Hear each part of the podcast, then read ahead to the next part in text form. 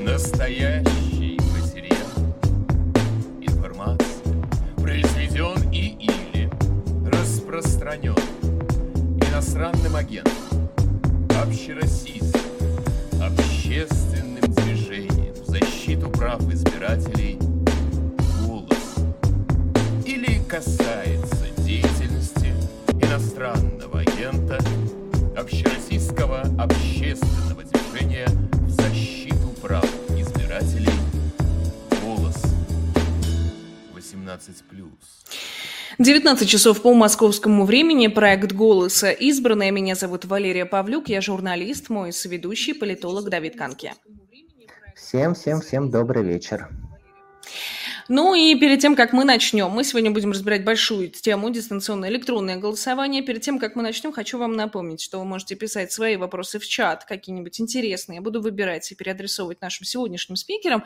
Кроме того, у нас проходит опрос в нашем телеграм-канале и в сообществе YouTube. Поэтому, пожалуйста, отвечайте на него. Вопрос а, звучит следующим образом. Вы бы проголосовали с помощью дистанционного электронного голосования, если бы у вас не было возможности возможности проголосовать иным способом. Отвечайте в конце эфира, мы результаты прокомментируем с нашими сегодняшними гостями.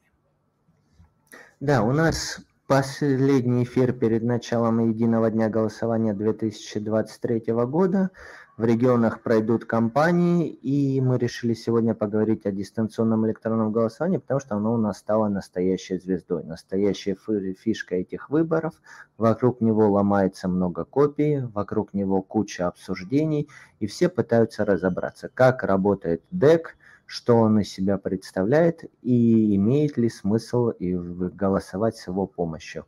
Обманывает ли оно нас или нет. И поэтому у нас сегодня в гостях два замечательных человека, два прекрасных спикера, которые в этой теме пытаются разобраться, и надеюсь, они с нами поделятся своим экспертным мнением. Дмитрий Нестеров. Дмитрий, здравствуй. Здравствуйте. И Петр Лосев. Всем привет.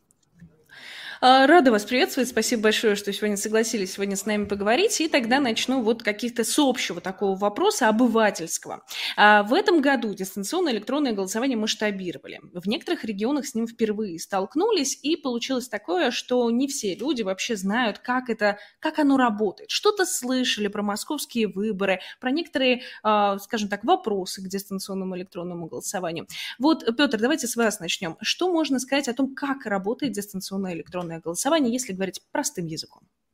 А, нужно сразу понять, что ДЭГа-2, а, электронное голосование московское и федеральное, и они работают по-разному, у них разные заказчики, разные разработчики. Первый московский – это ДИТ Москвы, а федеральный – это Ростелеком.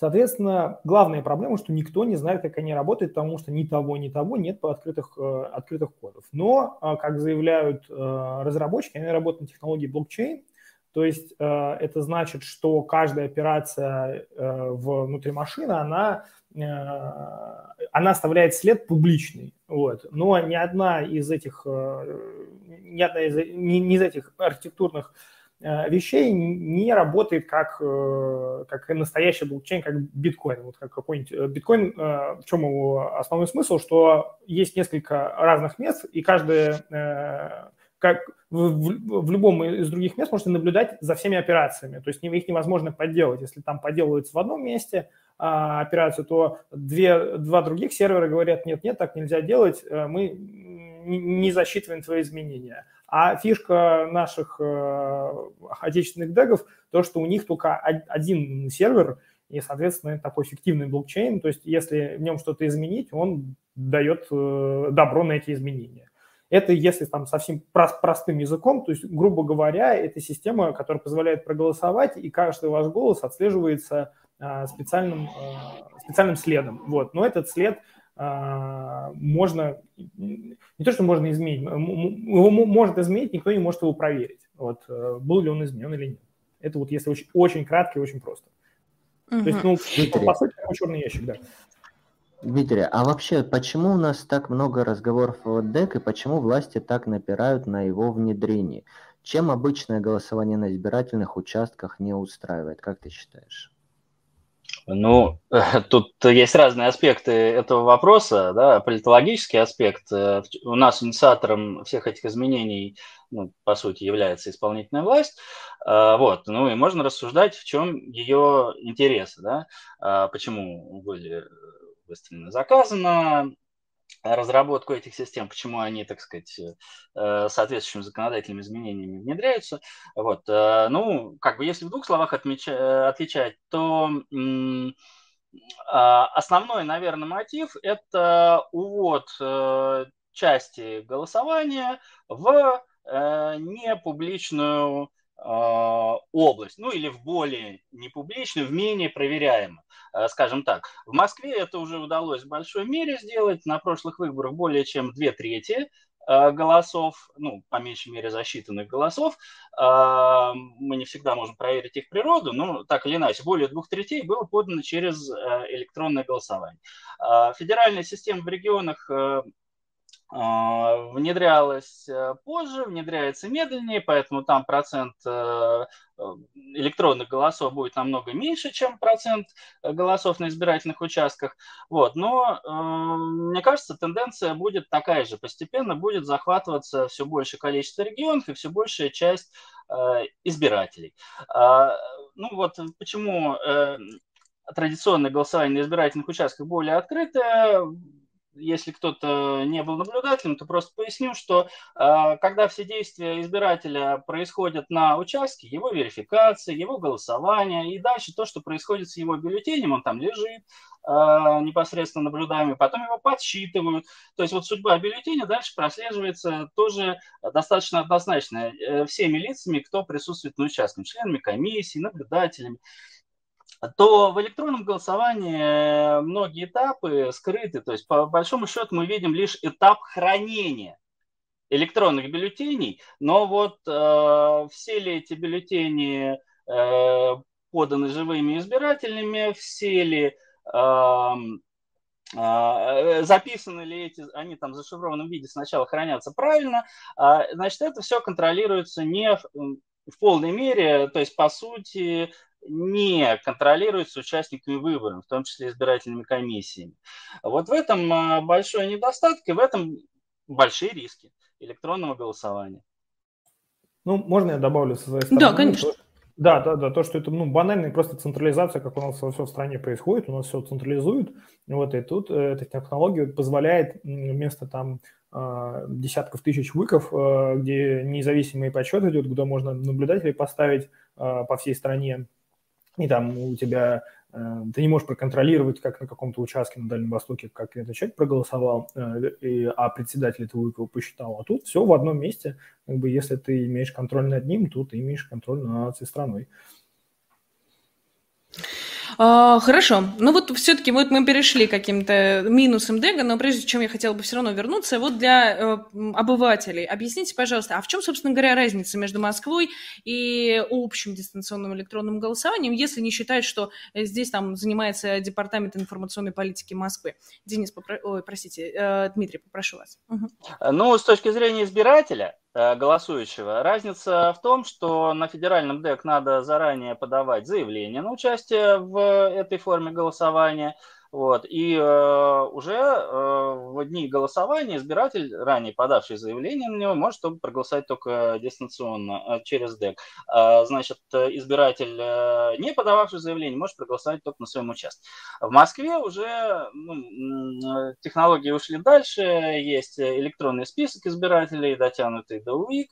В этом году еще новшества электронные появились. То есть в Москве не надо заранее записываться, можно по факту голосования голосовать голосовать в ДЭГе или э, на участке, но Правда, новая проблема в том, что сейчас и на участке э, большинство избирателей, скорее всего, э, проголосуют э, через ДЭК, потому что их в основном будут направлять э, э, для голосования в терминалы электронного голосования, которые там в этом году установили. Но это, я думаю, тема отдельного разговора. А вот для избирателя вкратце так.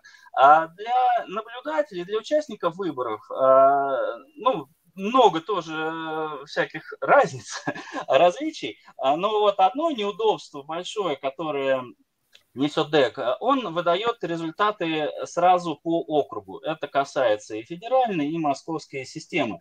А вот. Если результаты а, голосований на участках, традиционного голосования, они подводились по каждому УИКу и публиковались в системе госвыбора по каждому УИК. А, можно было смотреть аномалии, многие другие параметры и понимать, ну, насколько было чистым, честным голосование в том или ином регионе. То в ДЭК все сваливается в одну корзину. Например, на выборах мэра Москвы это будет единый результат на всю Москву, вот такой один мега-уик, а, и никакие статистические методы, никакие другие методы ну, не позволят с этой стороны проверить эм, частоту голосования. Петр, но тем не менее организаторы выборов говорят, что DEX все же прозрачен, что существуют механизмы его контроля, что существует территориальная комиссия для DEX, что существует я не знаю, как их назвать, дистанционные наблюдатели, электронные наблюдатели. Как это все устроено, как это организовано с точки зрения Центральной избирательной комиссии и в целом организаторов выборов? Почему они нам рассказывают, что ДЭК можно проверить? А, ну, смотрите, каждому, каждому из этих, э, э, каждому из этих дегов прикручены сайты наблюдателей. А, там Observer, э, Gov.ru, по-моему, или чем. Ну, короче, и у этого, и у этого есть специальный сайт, на котором можно наблюдать, смотреть за ходом, э, ходом голосования. Но там главная проблема этих сайтов то, что они не подключены напрямую к блокчейну. То есть, если приводить аналогию, э, то вы приходите там понаблюдать на участок, а вас не пускают в него, но говорит, вот будет человек рядом стоять и будет вам все говорить. Соответственно, мы можем только верить этому человеку или не верить, ловить его на каких-то статистических ошибках. А, и вот э, ну, нам предлагают просто смотреть то, что нам они расскажут с помощью, там, сначала профильтруют всю информацию, которая им нужна или не нужна, вот, и уже выдают. Вот, главная вот моя претензия э, к этому дегу, что, грубо говоря, там в этом деге есть огромная кнопка сфальсифицировать выборы, и весь спор идет о том, что нажали на эту кнопку или нет. А поскольку никто не знает, как оно устроено, нет открытого кода, мы не можем сказать, а была она нажата или нет. Но мы знаем, что э, эта кнопка существует. По крайней мере, э, я могу говорить насчет э, Дега московского прошлого года, когда мы обнаружили, что там идет смена э, номеров кандидатов. Вот. А, поэтому если, э, ну, говори, ну, как бы, если говорить про наблюдение, то есть э, там сайты, которые выдают э, где-то хуже, где-то лучше, Например, э, в, в Москве в прошлом году выдавали дампы. Это, грубо говоря, как система работала а, на протяжении нескольких часов. А, вот, эти дампы можно было анализировать. Но там, под конец их там перестали давать или после уже э, там, конца голосования дали там через несколько часов. То есть э, мы смотрим это через э, какую-то прокладку, которую они нам поставили. То есть мы не напрямую за работой системы наблюдаем, а вот через такую через какой, какое-то еще одно звено. Вот если кратко, наблюдение устроено вот так. Я еще не, не соглашусь с Дмитрием. А, разница между московским и федеральным, федеральным, по крайней мере, в этом тестовом голосовании были конкретные результаты по УИКам, а, насколько я понимаю.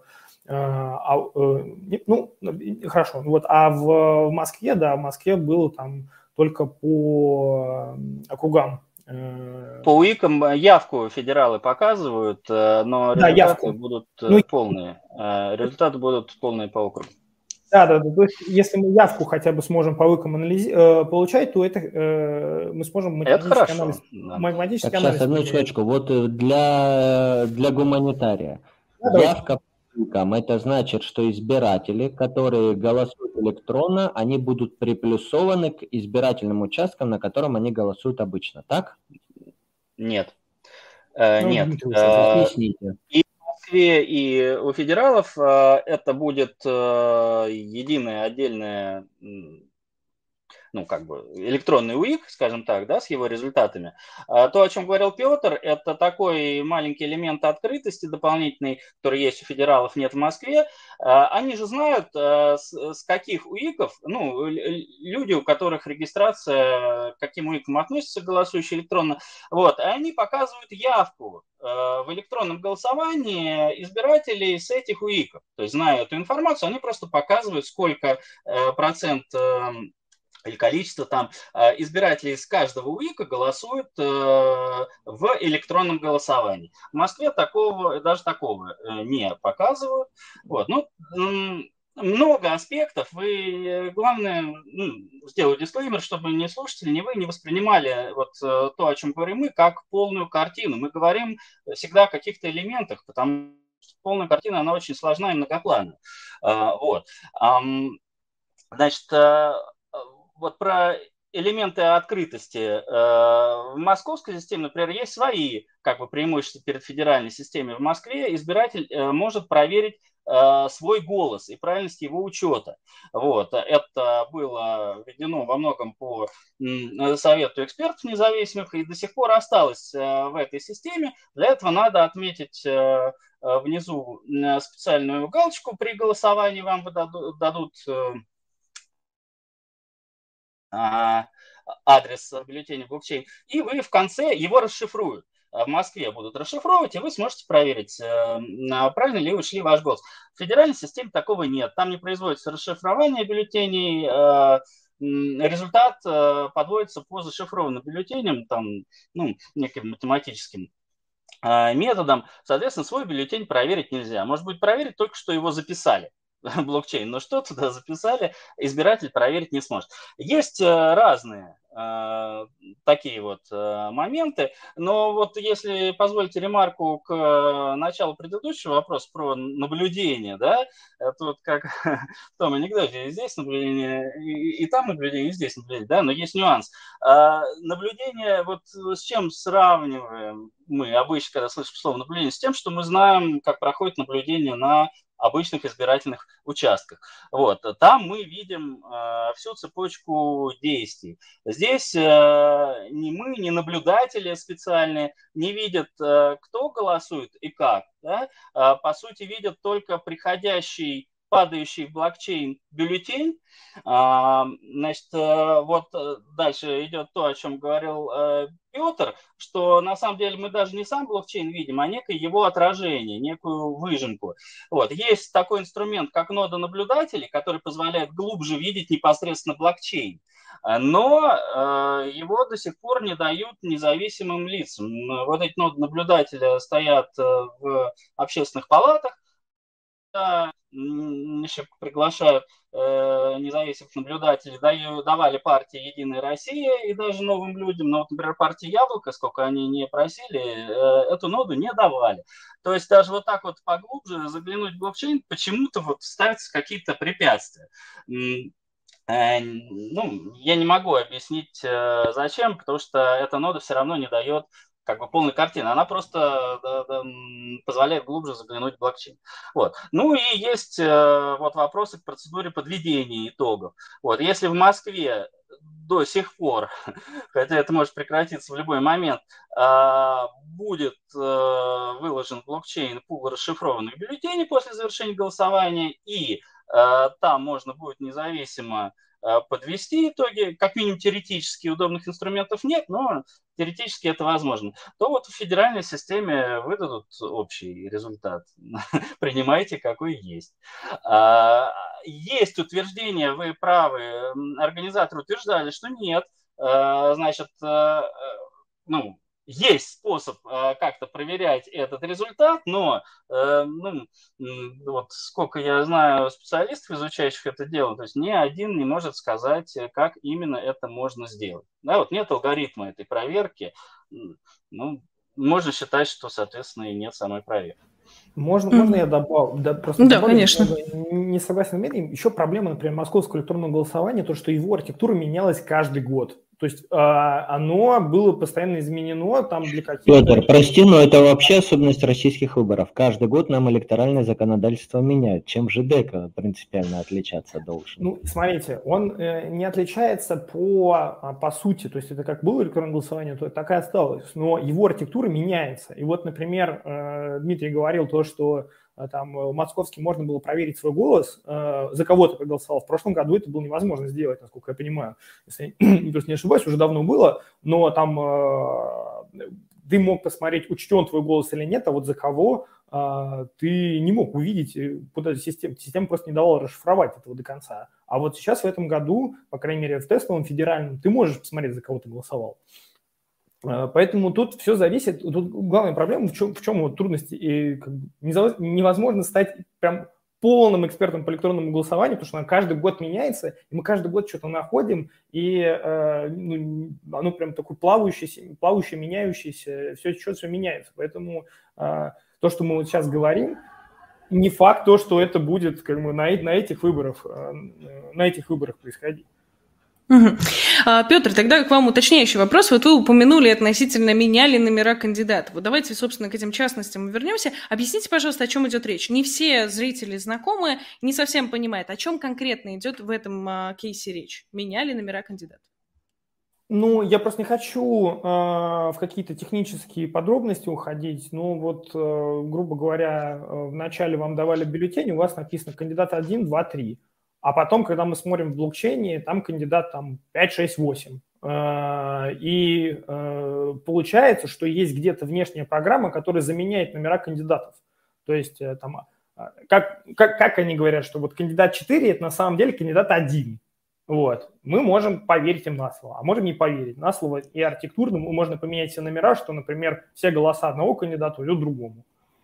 Ну, То есть, смотрите, правильно я понимаю, мы я, голосуем я за одну партию, а они считают голоса за другую.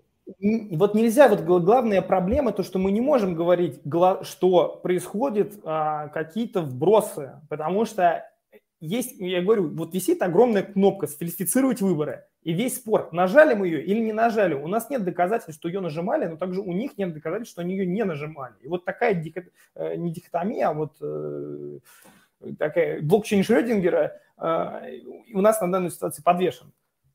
А Дмитрий, а можно, что вы сказать? Нет, нет, коллег, дайте я. Дмитрий, у нас есть доказательства, что кнопку сфальсифицировать нажимали, нажимали, на анализируя предыдущий выбор, вот, например, в Москве. Как ты считаешь? Ну, э, это, опять же, эм, хочется полно ответить на этот вопрос, но это достаточно длинная история. Есть совершенно необъяснимые аномалии, и, э, как Петр правильно заметил, э, значит, московская система, она очень сильно и достаточно непредсказуемо эволюционировала в предыдущие годы. То есть э, прямо перед выборами вводились какие-то совершенно новые, никак не анонсированные опции, без какой-то достаточной мотивации. Вот в прошлом году вот эта вот чехарда с ID-кандидатами, я вот уточню, бюллетени Э, одни, на одних и тех же выборах, вот в одних и тех же районах, да, за одних и тех же кандидатов в каждом округе, да, э, приходит электронный бюллетень, но у них э, кандидатам соответствуют разные ID. И возник тогда еще во время голосования вопрос, а, собственно, как это будут учитывать.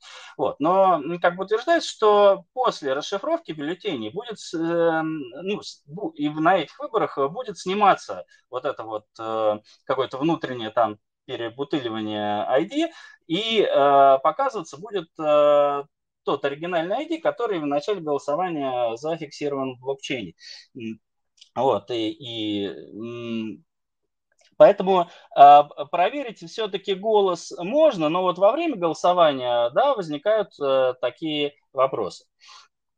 Да, э, Давид, если я на твой вопрос не ответил, то... Э, нет, не ответил. Скажи прямо, фальсифицировали или нет? В 2021 году я, Москве, ну, смотрите, это упрощение одна единая Россия. Мы видели, что в разные годы э, в Москве возникали совершенно разные аномалии. В 2011 году на выборах в Госдуме, когда было возможно переголосование, то есть каждый избиратель мог э, несколько раз э, проголосовать и должен был учитываться последний бюллетень. А, там была а, аномалия совершенно одного типа, и ну вот, насколько ее можно реконструировать, нам дали много косвенных статистических данных, были большие исследования на эту тему, э, все это есть э, в интернете, при желании гуглиться, тогда еще были СМИ, которые об этом писали.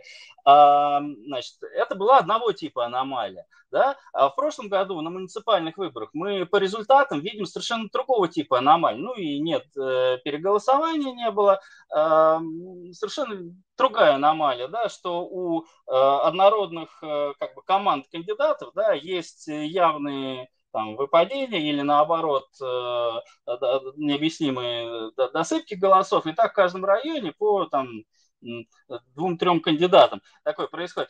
А, смотрите, нет одной какой-то кнопки. Это вот э, излишнее упрощение. Есть э, незакрытые наблюдением, непрозрачные места, в которых может произойти э, искажение волеизъявления. Мы не видим, что происходит внутри электронной системы. Она, ну, как бы ненаблюдаемая никем. Не, что происходит с бюллетенем до попадания в блокчейн, да, что там происходит при расшифровке и, и что происходит при верификации избирателей. Это вообще вынесено за э, рамки, по сути, системы DEC. Да? Значит, э, голосуют формально аккаунты избирателей э, в системах госуслуг московской и федеральной. Но избиратель не контролирует эти аккаунты. Нет, никто не контролирует, не голосует ли как бы аккаунты с данными избирателями, но... Подожди, подожди, я тебя прерву. Ты хочешь сказать, Дмитрий, на секундочку, ты хочешь сказать, что аккаунты в госуслугах, где у нас привязаны все документы, все наши данные, мы их не контролируем? Полностью нет. Э, вот, э, ну, единственная страна, например, просто для сравнения, э, единственная страна, где есть, ну, вот, и электронное голосование полноценное, и это, и система электронного государства, вот всякие эти электронные сервисы, гораздо раньше наших, это Эстония, да, там избиратель, да, гражданин страны может контролировать вообще практически любой запрос к своему аккаунту, все действия, производимые ну вот, э, с его учетной записью в этом электронном государстве, в том числе голосование. А, он э, свои действия он верифицирует электронным ключом, который есть только у него. Да? Здесь, э, значит, мы видим какое-то отражение, ну, не знаю, никто не сталкивался, что штрафы там то появляются, то исчезают, доступ то есть, то нет была же вообще супер э, история, когда на каких-то праймерис ER, которые тоже там с помощью их электронного голосования а, проводились, вдруг аккаунты москвичей э, начинали меняться данные, на каких-то там челябинских, значит, э, этих, и от этих аккаунтов происходило голосование, ну, по-моему, челябинских, да, вот э, в каком-то далеком регионе на праймерис Е. Ну, какой тут контроль за э, своим аккаунтом? Нет никакой гарантии, что вот те электоральные действия, которые совершит избиратель, они или кто-то, имеющий доступ к системе, за, от его имени, они отразятся в этой системе. Единственная, по сути, ниточка, которая связывает избирателей, это смс-верификация, для, на приходящая на телефон, который, ну, когда, чтобы получить электронный бюллетень, надо ввести э, проверочные цифры, которые тебе пришлют на телефон. Но мы, опять же, и по коду, который исследовался, ну, по тем частям, которые были выложены, и по другим косвенным признакам, как голосуют космонавты или федеральной системе, как голосуют люди, э, значит, голосовали на прошлых выборах люди вот э, из так называемых новых регионов, а, есть э, техническая возможность не посылать смс э, проверки избирателей. Ну, и вот, если кто-то от нашего имени совершит э, действие через наш аккаунт, мы об этом гарантированно не узнаем. Так не должно быть, в принципе, потому что, ну, смотрите, ни комиссии не могут этот момент контролировать, действительно ли голосовал избиратель ну или хотя бы он об этом знает, э, и не наблюдатели, и сам избиратель, в конце концов, не может это проверить. То есть это ну, одно из закрытых мест. Ну да, то есть могу добавить, то есть уязвимость электронного голосования не в самой какой-то архитектуре дека, а в том, что ну, можно просто а, взять 100 учет, ну, давайте 100 миллионов учеток а, от госуслуг и проголосовать, как ты хочешь. Если у тебя есть доступ к учеткам, то у тебя есть доступ к, к победе на электронном голосовании. То есть тут... Согласен. Туда смотрим. Это, ну, во-первых, отчасти внешняя проблема, и э, она могла бы быть частично закрыта процедурными средствами, то есть э, предоставлением возможности наблюдателям, э, членам комиссии лучше контролировать списки избирателей ну, особенно в Москве, где это электронный список избирателей, э, можно было бы предоставить э, какие-то инструменты, которые позволяли бы, э, ну, хоть как-то частично проверять. Таких инструментов нет. То есть сам список избирателей доступен члену комиссии, но что там можно вот реально сделать, э, очень мало. Ну, ну да, еще много, То есть даже много нет случаев... такой частичной проверки. Да, еще много случаев, то, что просто эти учетные записи отжимали. Вот когда в 2019 году я работал там в команде Юнимана, и первое электронное голосование было протестировано на Чертановском округе, и там был потом прозвон, там слили всю базу тех, кто проголосовал, мы был прозвон, и там нашли там людей из Мосводоканала, которых просто у них забирали или учетки, или паспорта, я уже конкретно не помню, и проголосовали. Но э, что вот э, касается ответа на вопрос Давид, были ли вбросы, вот я тут скинул один слайд, я не знаю, выведу сейчас его или нет. Да, давай мы попробуем слайд, который ты да, нам прислал, э, сейчас вывести, показать вопроса, который вы э, этот, э, который вопрос, который вы хотите, чтобы был ответ да или нет, как бы я не скажу. Ну вот я распределил, сделал карту, это 22 год распределение московского голосования по районам и процент от а, всех зарегистрированных а, избирателей в этом районе. То есть не те, кто проголосовал, а всех э, зарегистрированных избирателей по-моему, даже вообще жителей. Ну, то есть суть в том, что а, есть некоторые районы, это муниципальные выборы, а, некоторые районы, вот, например, Некрасовский проголосовало 40 процентов только через ДЭК. Вот, то есть у меня нет инфографики по последнему часу, э, часу но там за несколько часов до, до конца голосования.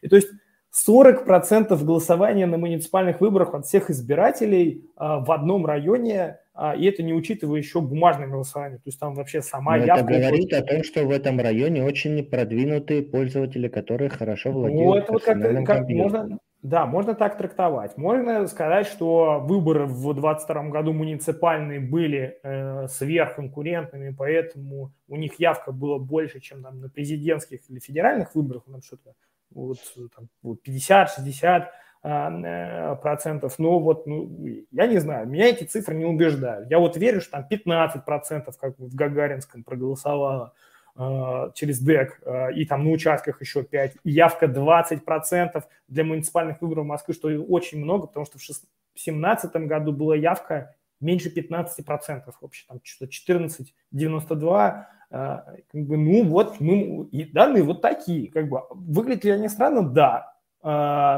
этот, их сфальсифицировали, сфальсифицировали данные с помощью, а, сфальсифицировали выборы с помощью электронного голосования, а вот неизвестно.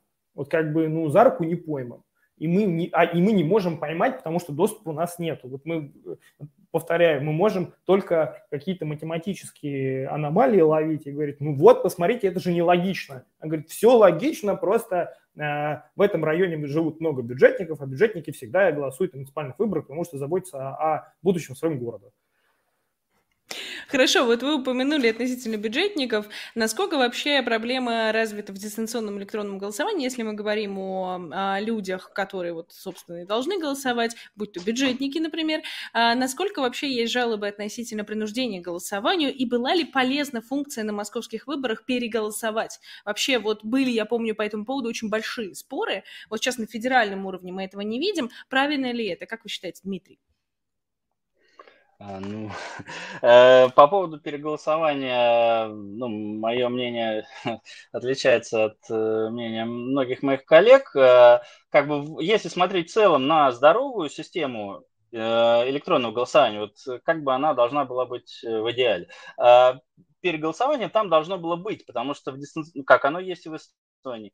Эм, потому что это единственное при вот таком непубличном способе голосования избирателей, практически единственный способ обеспечить э, защиту э, голосов избирателей от контроля. Неважно, на работе, дома, э, друзей, кого угодно. То есть человек может по принуждению проголосовать одним образом, потом переголосовать. Вот. Лишь бы это было все фиксируемо и проверяемо, а не так, как это было реализовано в Москве. И, во-вторых, это дает э, защиту техническую от э, э, от обрывов связи, ну, вот от потери избирательного права через какие-то проблемы с голосованием. То есть, если избиратель голосует и не смог по какой-то технической причине доголосовать, он в любой последующий момент голосования может это сделать повтор. Вот. Но в России, видите, у нас ДЭК реализован ну, очень непрозрачен, то есть э, большинство его этапов выведены из-под эффективного наблюдения, хотя это э, ничем объективно не э, обосновано, кроме желания организаторов, да, возможно, заказчиков. А, точно так же с переголосованием. Это дополнительная, получается, опция, чтобы сделать и, и этот элемент непрозрачным. На, ну, вот мое понимание аномалий выборов э, в Госдуму, что в Москве э, основное как бы, искажение волеизъявления, вот эта аномалия лучше всего, большая ее часть объясняется именно э, несанкционированным переголосованием. То есть, когда ну, избиратель, может быть, сам и голосовал, но за него еще потом философовали. Ну, и, но он об этом не знает, и э, наблюдатели не показали, да, вот были тогда экспертные рабочие группы, там сначала пообещали выдать данные вот того второго скрытого блокчейна, который бы цепочки переголосования восстановил, но в итоге не дали. Вот, ну, вот, ну вот видите, вот такая закрытость, она порождает, на мой взгляд, обоснованные подозрения в э, нечистоплотности. Ну, как бы непосредственно технические исполнители говорят, что мы не хозяева сами себе, там, значит, у нас вот ограничения с этих, с тех сторон, вот нам нельзя, законом это, значит, не предусмотрено и так далее. Ну, это разговор в пользу бедных, потому что избиратель, наблюдатель, ну, какой может такой ситуации сделать вывод? Э, скорее всего, мухлюет, да, и будет прав, потому что вот такие публичные системы, тем более влияющие на жизнь людей, да, они должны быть э, максимально а, публичными и проверяемыми. В них не должно быть э, темных комнат, э, темных периодов, да, когда что-то не наблюдаем и когда может быть незаметно а, искажено. Ну а сейчас по факту получается, что ну, вот в российских системах электронного голосования таких темных мест несколько. Вот которым они а, Петр, согласны ли вы? А, угу. Можно я кратко добавлю то, что вот, э, ну, на мой взгляд, я не юрист и так далее, но когда бумажный способ э, противоречит электронному, то есть бумажку я не могу переголосовать, электронным можно, это уже какие-то нарушения таких базовых прав, и повторяю, что все делается, все можно трактовать как угодно. Вот я так понимаю, эту норму о пере, э, возможность переголосования лоббировал Венедикт, Венедиктов, и он говорил, вот представьте, там на заводе какого-нибудь механика Вася заставить проголосовать за а, партию с Медведевым, а, а он недовольный придет домой и проголосует за другую партию. Ну, а можно это трактовать то, что он проголосовал, а потом отдал учетку и проголосовали как надо. Поэтому я тут все, понимаете, все можно транслировать на какие-то просто обычные бумажные э, участок и э, также... А корректно ли это? Вот, а корректно. У меня такой вопрос. А, учитывая, что дистанционное электронное голосование, я в обычном участке захожу в урну, о, в кабинку, и там сама что-то пишу, складываю бюллетень, кидаю в урну, а здесь я сижу за компьютером. Вот корректно ли такое сравнение, как вам кажется? Э, Дмитрий. Ну, я не совсем, честно говоря, понял. Ну, корректно ли сравнивать голосование на участке? Вот на участке нельзя переголосовать, а дистанционно можно. А корректно ли это сравнивать между собой, учитывая, что если я на участке, я захожу в кабинку и голосую, я там знаю, что меня никто не видит, а если я сижу за рабочим местом, например, или с телефона, то не Лер, факт, я тебя что... перебью, но вообще у нас в России предусмотрена процедура переголосования, и есть такой механизм. Не, ну мы сейчас говорим относительно заявления Петра. Петр сказал, что немного некорректно, потому что есть одна процедура, есть другая процедура. И как бы различия между ними. А вот корректно ли это? Ну, смотрите, насколько я понимаю э, вопрос, эм, корректно ли сравнить результаты э, голосования? Вот давайте вот так переформулируем и там, и там, потому что разные условия, э, люди голосуют. Вот разные условия в нормальной ситуации ни на что не должны влиять. Э, что может влиять? Могут разные группы избирателей. Одни больше предпочитать голосование электронно, например, возрастные или какие-то политические партии могут э, э, агитировать своих сторонников, вот, выбирать какой-то способ голосования, а другие другой. Вот это может дать вклад. И вот по многолетним эстонским выборам мы видим, как это влияет. Да, там есть устойчивые различия между партиями, э, которые на разные возрастные группы идеологические, а, значит, опираются. И ну, видя полную картину избирательной кампании и политической ситуации, э, эти, ну, разница между бумажными и электронными э, голосами хорошо объяснима, хорошо предсказуема, хорошо согласуется с социологией. Вот. Э, здесь же аномалии возникают такого вида, которые, ну, никакой, ну, как бы нормальной гипотезы о социальном поведении, значит, каких-то существующих групп, да, ну, необъяснимы. Вот. А, поэтому сравнивать корректно, но надо сравнивать с учетом полной картины. Вот. А разница голосов э, на бумаге и на электронном голосовании в Москве может быть, ну, в пользу кандидатов, может быть, э, с одной стороны, объяснена э, тем, что на электронное голосование очень жестко так загоняют бюджетников. Вот. А, ну, я сразу говорюсь, в Москве ну, практически нет э, системного ну, то есть э, людей загоняют именно на, в эту форму голосования, но как бы почти никогда не говорят конкретно за кого голосовать. То есть, ну, понятно, что часть сами догадываются, а, вот, а, понимая да, весь контекст, но так или иначе, ну, будем объективны. Дмитрий, я тебя а, перебью. Вообще это особенность Дега и этого года, которую мы видим по нашей аналитике, по докладам, что и в других регионах людей загоняют на дистанционное голосование, но не указывают, за кого голосовать. Вот как-то вот так вот это вот получается. Ну да, можно, но, можно свои пять скажем так, что там намного слабее. В Москве это очень организованная система ввиду наличия ну, цифровых инструментов управления в Москве, да, и такой единой централизованной как бы э, системы, ну вот в, в, в нашем столичном городе, да. Mm. Есть московские особенности. Извини, Петр, я... Да, а, Петр, да, прошу. Я просто хочу вот... Э, есть тестовое голосование. Вот кому нужно в тестовом голосовании участвовать? Вы про него вообще ничего не слышали, как обычный гражданин. Но, вот, например, в московском электронном голосовании э, тестовом проголосовало 400 тысяч человек, что там 5% от всего населения Москвы официального. Ну, плюс-минус, я упрощаю. Вот. А, что мне кажется очень странным, а, причем проголосовало за первый первые 10 минут, 15 минут проголосовало сейчас 80, 40-80 тысяч. То есть какие-то огромные цифры. А вот когда я наблюдал за подмосковным электронным голосованием, там уже цифры были 200, 300, не тысяч человек. Вот. И в итоге за все э, тестовое электронное голосование под Москвой проголосовало там 12 тысяч человек. Ну что-то такое. Вот эти цифры я могу поверить. Вот. Хотя Москва и Подмосковье примерно сопоставимы по населению. А, и ну, для меня вот, что 400 тысяч человек участвуют в тестовом голосовании а, добровольно, для меня как-то а, странно. Как бы у людей есть... Слушай, Петр, можно я тебя перефразирую? То есть это получается административный ресурс, чтобы сгнать людей настоящих где-то 12 тысяч, а возможность рисовать сотни тысяч. Что такое, возможность, что, что такое возможность рисовать? А, Несанкционированно ну, использовать учетные записи, там, э, использовать, э, ну, показывать любые цифры. Ну, смотрите, да, давайте, если мы архитектурно как бы возьмем самый-самый худший сценарий, что там, ну, они хотят все сфальсифицировать, они могут сфальсифицировать 100% голосов электронных. Э, ну, в теории. То есть нет доказательств. Но это будет заметно. Ну, это, да, это будет, да, это будет заметно. То есть в теории они могут просто взять госуслуги, отжать у всех учетки и проголосовать за кого надо.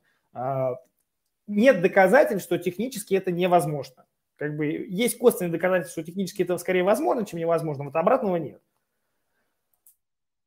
А можно про Москву? Э, вот, э, Давид, в ответ на твой вопрос, э, я просто Москву как бы наблюдаю а, а, по факту и много лет, и до электронного голосования, и админ ресурс вижу изнутри, как наблюдатель и как сам человек недалекий от бюджетной сферы. Что я могу сказать? Здесь тоже есть свои более тонкие аномалии, ну, не видны, может быть, глазу. Вот напомню, несколько просто случаев для сравнения. А, на выборах больших а, это включается очень сильная системная машина из большинства ГБУ, абсолютного большинства и каких-то даже больших э, федеральных организаций людей, э, как бы тем или иным способом, это зависит от организации, где-то жестко, где-то мягко просто информируя, да, а где-то составляя списки и требуя привести еще э, от трех до пяти там родственников, друзей, которых тоже потом, чей факт голосования потом будет контролироваться. Вот, вот эта машина включается и работает. Ее очень хорошо видно, люди жалуются. Э, ну, мы видим эти рассылки по организациям, ну, то есть следов этого очень много. Но э, и объем э, вот э, такой машины по разным методам, если его оценивать, он от э, полумиллиона до ну, миллиона, так вот, а, чтобы порядок величины вы понимали. А всего в Москве 7,5 миллионов э, избирателей. Вот, то есть э, это как бы с одной стороны большая заметная часть, но и не, ну, меньше все-таки половины. То есть будем реалистами. Так вот, были очень интересные исключения. Были Primaries ER, по-моему, то ли 2011 как раз года, то ли 2000, наверное, 2011 других выборов не было, да, майские, а, когда подключили к возможности проголосовать через электронное голосование в их э, партийной системе э, МОСРУ без всякого объявления, без э, включения этой машины, значит, оповещения, принуждения, контроля, да, и там нарисовались 450, по-моему, тысяч голосов. Э, на московских праймерис ЕР. Э, кто были эти люди? Э, вот. Поскольку это федеральная платформа, они случайно партийные, да, они согласовали и опубликовали в конце результаты с разбивкой по УИК.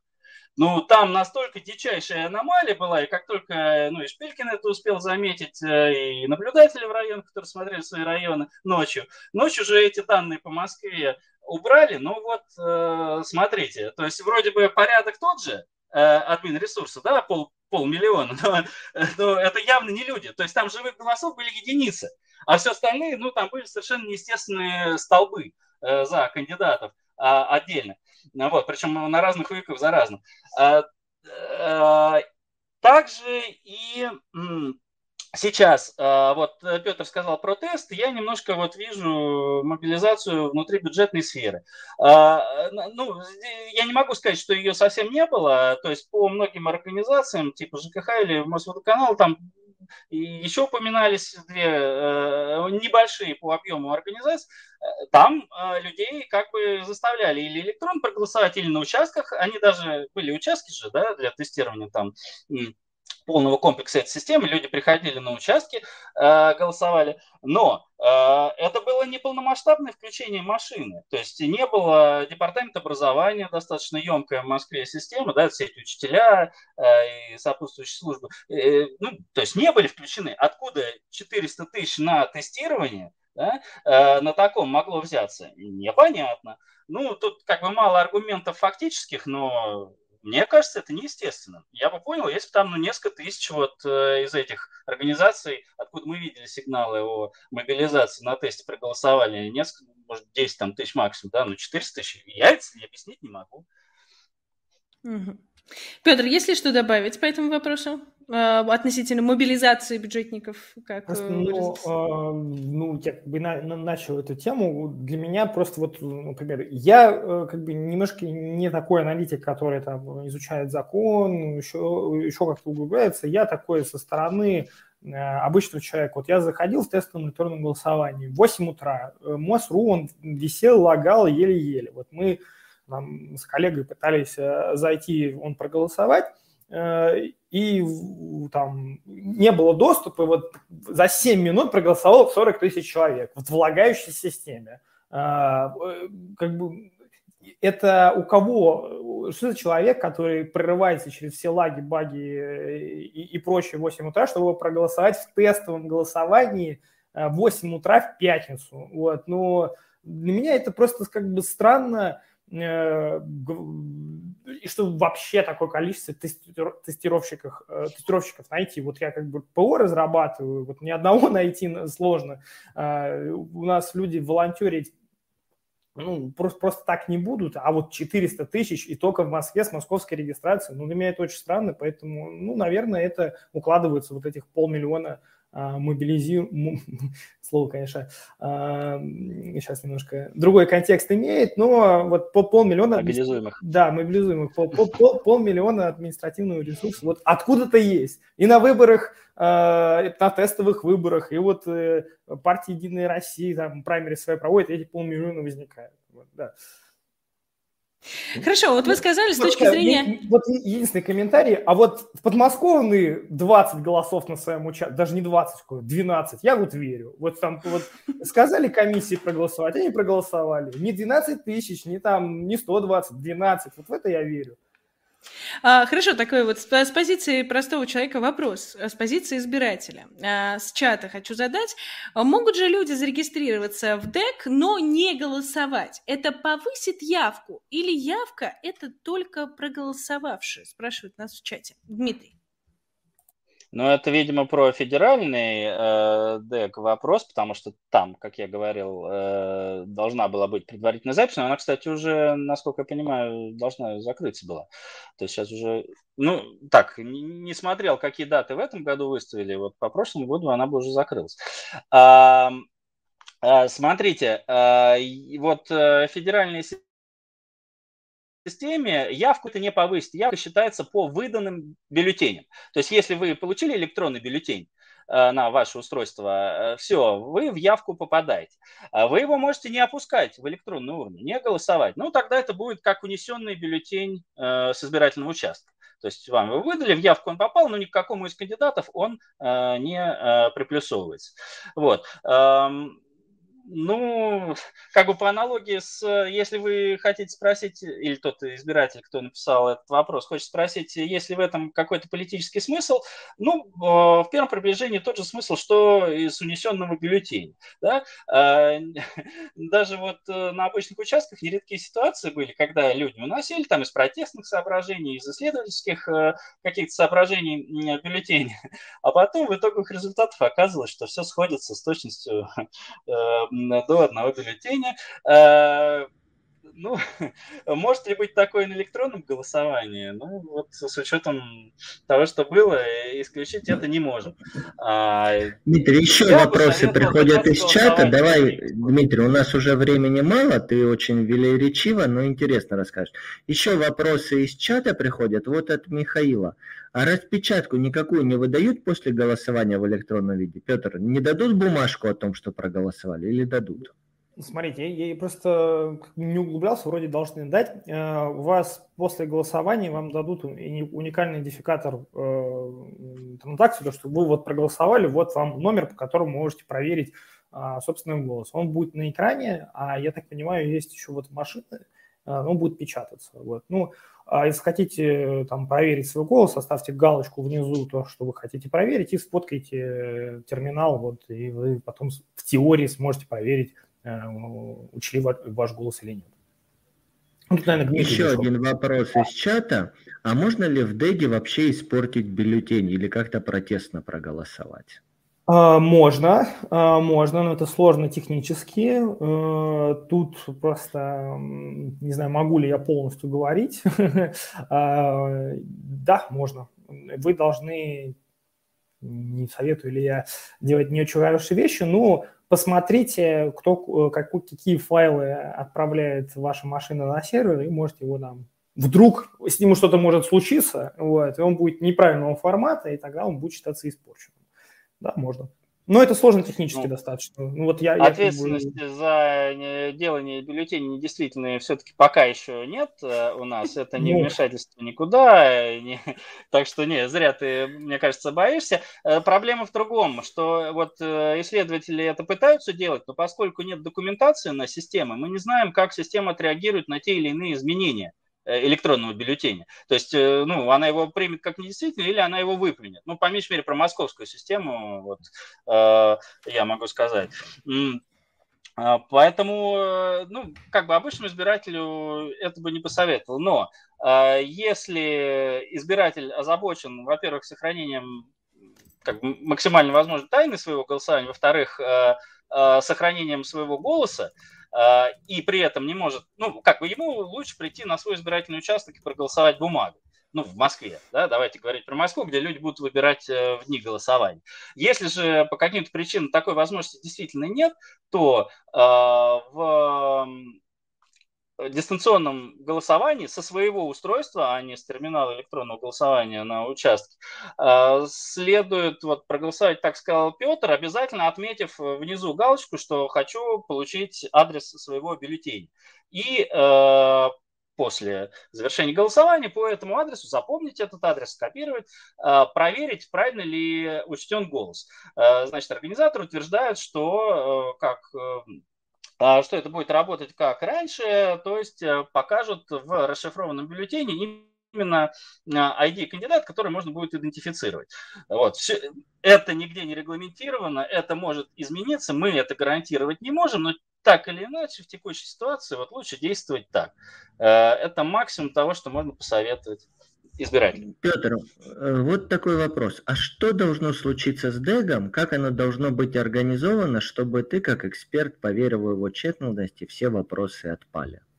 Ну, смотрите, первый, э, честно, это открытый код. То есть, условно, чтобы там программисты могли понять, как, как, как он работает. Э, эта практика вообще самая стандартная, как бы ПО общественное, но все открытое. Э, тем более это блокчейн, который в теории нельзя подделать. Поэтому, пожалуйста, открывай, открывай код, как бы читай, его испортить невозможно будет, если он нормально запущен. Первый, открытый код, независимый аудит,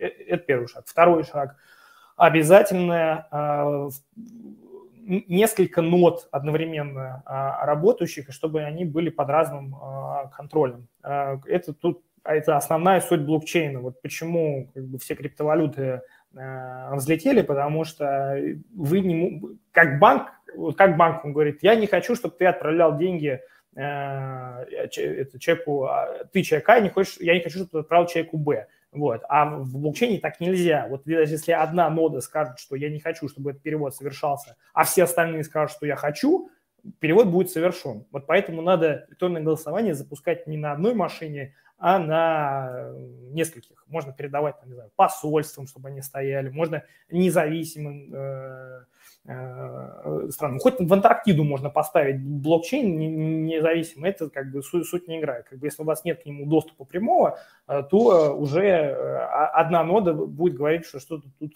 нехорошо. И третий, третий пункт – это вот нода для публичного изучения, вот чтобы мы могли подключаться, ковырять ее, если захотим, то мы вообще и сломать можем, потому что э, остальные элементы системы должны так перестроиться, чтобы все дальше продолжалось. Вот это основных три пунктов. Открытый код, э, гарантия того, что она работает на нескольких э, серверах одновременно, и третий, там, публичная нода, в которой мы просто уверены, то, что она работает в общем блокчейне, чтобы мы могли проверять ее работу.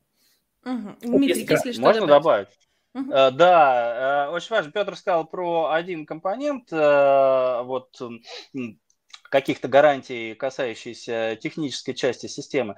Но ну, я замечу, что тут он не может быть исчерпывающий ни в коем случае, потому что одно дело знать, как система должна быть устроена. Вот код выложили его, проанализировали, поняли, а, они хотели сделать это. Но что они потом реально запустят, это запускать запускается не на чистой системе, так сказать, под присмотром наблюдателей специалистов, это запускается на э, серверах, к которым доступа нет, э, и не может по, по соображению безопасности быть. Э, то есть контролировать через код э, такие системы, ну, как бы мне представляется э, принципиально не исчерпывающим. А, есть другое направление мысли, что вот такие э, непубличные системы да, голосования, они должны контролироваться через э, но должны быть организованы так и процедурно, и технически, чтобы по э, совокупности публикуемых данных э, все было проверяемо. То есть тут есть две части. Первое, э, должны быть процедуры, позволяющие контролировать и проверять самоличность голосования и адекватность, релевантность списка избирателей. То есть если у нас, как в Москве, есть электронный список избирателей, к нему должен быть обеспечен достаточный доступ, причем разносторонний, и членов комиссии для анализа, и наблюдателей, пользователей. А, значит, и а, второе, часть, это то, что связано с электронным бюллетенем, э, его получением, хранением и подсчетом. То есть э, вот, ну, например, избиратель должен иметь возможность проконтролировать, что его бюллетень учтен правильно, да, к сожалению, член комиссии не могут это сделать непосредственно и наблюдатель. А наблюдатели должны иметь возможность, ну, во-первых, наблюдать, сейчас это единственное, что есть, что он лежит и не изменяется э, до завершения голосования, а потом иметь возможность э, самостоятельно, независимо э, провести перепроверку э, этих результатов.